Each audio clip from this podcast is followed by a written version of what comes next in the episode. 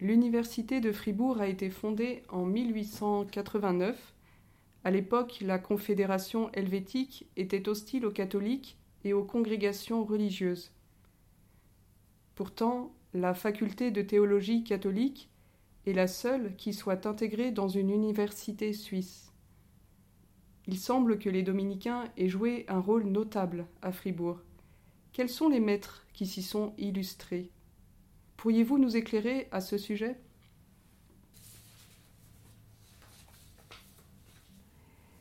Il faudrait quelqu'un de plus compétent que moi pour vous parler de l'histoire de la fondation de l'Université de Fribourg. Mais il est vrai qu'elle s'est effectuée dans un climat franchement hostile au catholicisme de la part des élites. Je ne parle pas des autres, car à cette époque-là, le canton de Fribourg était majoritairement catholique sans aucun doute. Il a fallu toute la tenace volonté et l'habileté politique du grand homme d'État qu'était Georges Piton pour venir à bout de tous les obstacles. Il a été aidé en cela par le dominicain Joachim Berthier, cofondateur de la faculté de théologie et de l'aide qui a été une personnalité marquante des premiers temps. Il y a eu en décembre 2004 à Fribourg même un petit colloque consacré au père Berthier et une des communications portait justement sur les circonstances houleuses de la fondation de la faculté de théologie. Je crois que c'est l'ancien professeur d'histoire moderne, M. Francis Piton, qui avait traité ce sujet. Les actes de ce colloque, très instructifs, ont été publiés dans la revue Mémoire dominicaine, dirigée aujourd'hui par le père Hodel. On peut voir en signe le climat anticatholique de la Suisse élitaire à l'époque dans le fait que notre maison, l'Albertinum, n'a pas été autorisée à exister comme une maison religieuse, mais seulement comme la résidence des professeurs enseignants à la faculté. Je tiens cela de l'historien euh, le père Vicaire, euh, qui, qui me l'a répété plusieurs fois. Par exemple, nous n'avions pas le droit de réciter l'office en commun et surtout pas celui d'ouvrir un noviciat. La maison n'est devenue le couvent Albert le Grand qu'il y a à peine 40 ans. À l'époque de la fondation, la plus grande neutralité était de mise. À ma connaissance, toutes les universités suisses ont une faculté de théologie, mais une faculté protestante. Genève, Lausanne, Neuchâtel. Je ne sais pas si la faculté de théologie à Neuchâtel est encore euh, en activité. Je crains que non. Berne, Zurich. Longtemps, Fribourg est resté la seule faculté catholique de théologie. Mais il y a eu plus tard deux autres facultés catholiques à Lucerne et à Lugano. Mais je ne connais pas leur statut universitaire exact. Fribourg reste cependant la plus importante, tant par le nombre des étudiants que par son rayonnement international. Dès le début, Georges Piton avait voulu ce caractère international de la faculté, de l'université même. Il s'est maintenu et accentué. Les quelques dix mille étudiants qui fréquentent aujourd'hui l'université appartiennent à une centaine de nationalités différentes. J'ai un souvenir pittoresque lié à ce nombre. Euh, au moment de la visite de Jean-Paul II vers 1985 à Fribourg, l'université avait mis tout au long de la façade euh, de miséricorde, comme nous disons, les drapeaux de tous les étudiants, toutes les nationalités des étudiants qui fréquentaient l'université. Il y en avait 98. Je ne les ai pas comptés, mais l'ambassade de la Chine populaire euh, a protesté parce qu'il n'y avait pas son drapeau.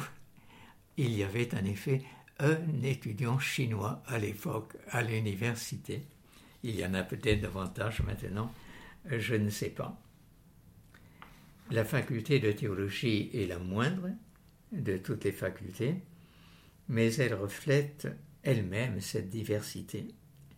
Je garde comme un souvenir précieux le chiffre de 26 nations présentes dans la salle de cours lors de ma dernière année d'enseignement. Euh, là, c'est un grand sujet, les personnalités qui ont joué un rôle notable à Fribourg. Il y a eu beaucoup d'enseignants dominicains bien connus qui ont joui d'une renommée internationale. Sans prétendre à l'exhaustivité, et pour ne nommer que les disparus, voici quelques noms qui se présentent à mon esprit. Euh, parmi les figures remarquables les plus anciennes, il faut certainement mentionner Gallus Manser, dont la longévité tout à fait exceptionnelle, 40 ans d'enseignement, a fortement marqué la première euh, époque de l'université entre 1900 et 1940. Philosophe et historien du thomisme, il est surtout connu pour son livre écrit en allemand Das Wesen des Thomismus. Je crois qu'il n'a pas de traduction française, en tout cas je ne la connais pas.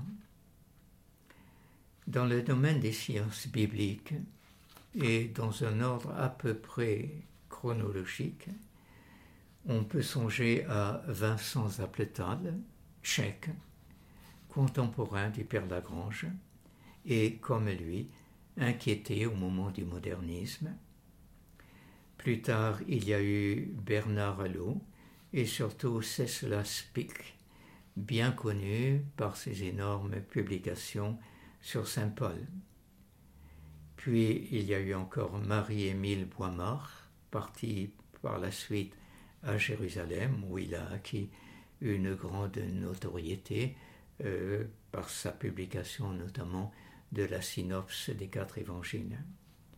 Il y a eu François-Marie Braun et ses articles sur Saint Jean, ses articles, ses travaux de très gros volumes. Dominique Barthélemy, mondialement connu pour ses publications très techniques sur la critique textuelle de l'Ancien Testament. En théologie fondamentale, à la première époque, il y a eu Albert Marie Weiss, qui a laissé une œuvre apologétique importante, et Heinrich Stirnemann, plus près de nous. En théologie dogmatique, on a un peu oublié Sadog Zabo, hongrois, fondateur de la revue Angélicum, et Alexandre Horvat, lui aussi hongrois, je crois, qui ont pourtant joué d'une très bonne réputation de professeur. Mais on se souvient encore euh, très bien de Francisco Marin Sola, espagnol, et de ses travaux sur l'évolution homogène du dogme. Plus près de nous, il y a eu Jean-Hervé Nicolas, qui a lui aussi beaucoup écrit. Je n'ai pas besoin de mentionner les personnes encore en activité en théologie dogmatique, elles sont assez largement connues.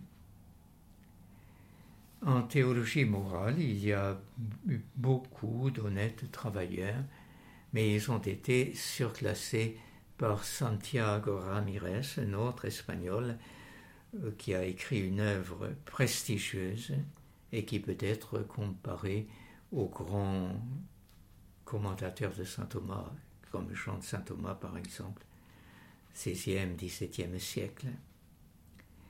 Mais il y a eu aussi en morale Dominique Prumer, dont le manuel de morale pratique a rendu de très grands services, et plus tard Thomas de Mont, trop tôt disparu, dont les travaux sur la vertu de la prudence sont demeurés exemplaires. J'en ai procuré récemment une nouvelle édition car euh, c'était un texte qui manquait cruellement.